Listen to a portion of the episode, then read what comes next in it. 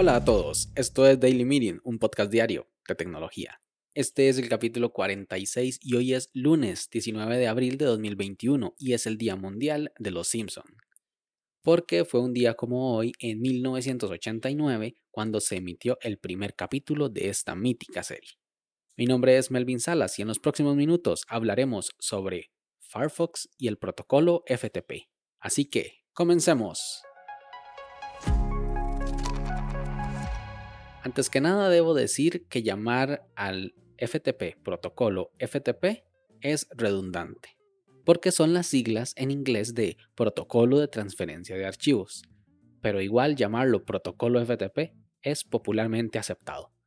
Su historia se remota al año de 1971, cuando un estudiante del MIT llamado Abhay Bhushan, creo que se pronuncia así, de origen indio, inició la especificación de este protocolo para su implementación en ARPANET. Apliquemos un poco de contexto.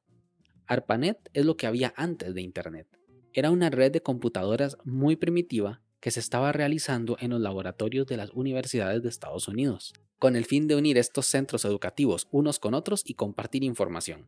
Se inauguró en 1969. Principalmente iban a unir bibliotecas, pero poco a poco empezaron a incluir muchos más servicios. Por otro lado, un protocolo es como un estándar que nos ayuda a tener un marco de referencia para la implementación de una tecnología, algo así como un manual de usuario para los programadores. Pues bien, Avi estaba trabajando en la especificación de un protocolo para la transferencia de archivos, en inglés FTP. La premisa era muy sencilla.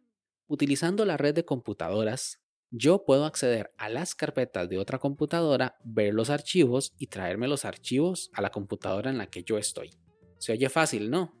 Pues en ese momento no lo era. El concepto era novedoso y la gente empezó a utilizar el protocolo de AVI. El éxito de este método fue muy grande, porque en ese momento no existía el correo electrónico, ni mucho menos plataformas como Google Drive, es más, no existía Internet. Por lo que el protocolo FTP era la única forma de acceder a archivos de forma remota y masiva. Luego de muchos cambios y revisiones, oficialmente fue incorporado en 1980 y una de las cosas que incluía era el soporte de usuario y contraseña. Puedes aprender más sobre métodos de autenticación en el capítulo 41 de la semana pasada llamado autenticación de dos pasos. Al ser un método tan viejo, los usuarios empezaron a notar dos cosas. El primero es que era poco seguro. Aunque nosotros como usuarios estamos acostumbrados a utilizar usuario y contraseña como nuestro único método de autenticación, los sistemas informáticos ocupan más medidas para evitar ser víctima de los hackers por lo que en el 2001, mediante un cambio en el protocolo, le hicieron como un upgrade con SSH y lo llamaron SFTP, algo así como lo que hicieron con HTTP y HTTPS, que dicho sea de paso son los protocolos que usamos para ver las páginas web.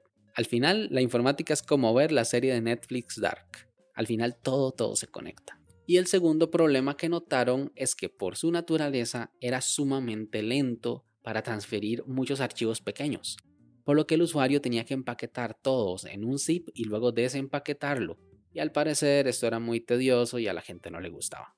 Con el tiempo salieron programas muy populares para FTP como FileZilla y WinSCP, y los navegadores lo empezaron a implementar.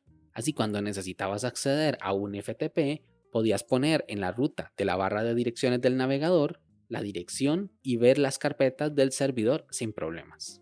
El viernes pasado, 16 de abril, FTP cumplía 50 años. Y para dicha y gracia de todos, Avi sigue vivo a sus 76 años. Es increíble que un protocolo que nació antes de Internet, justo después de la concepción de ARPANET, sigue vigente hoy en día. Es totalmente de admirar. Pero su uso en los navegadores web tiene los días contados. Por un lado, Google lo descontinuó por defecto en Chrome el año pasado y Mozilla quiere quitarlo de Firefox a la brevedad. No es una decisión tomada a la carrera, no.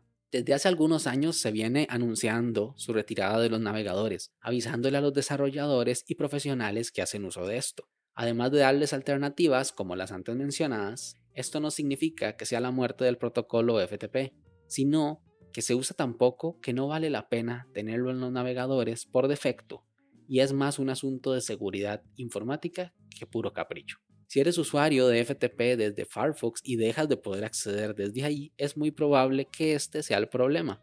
Por el momento no lo van a quitar del todo, sino que va a estar desactivado por defecto. En el futuro sí es posible que no lo veamos del todo. ¿Qué opinas tú?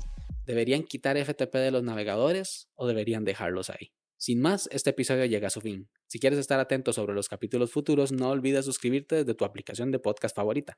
También puedes escribirme por Twitter, arroba Melvin Salas, o conocer más sobre este proyecto en melvinsalas.com barra podcast.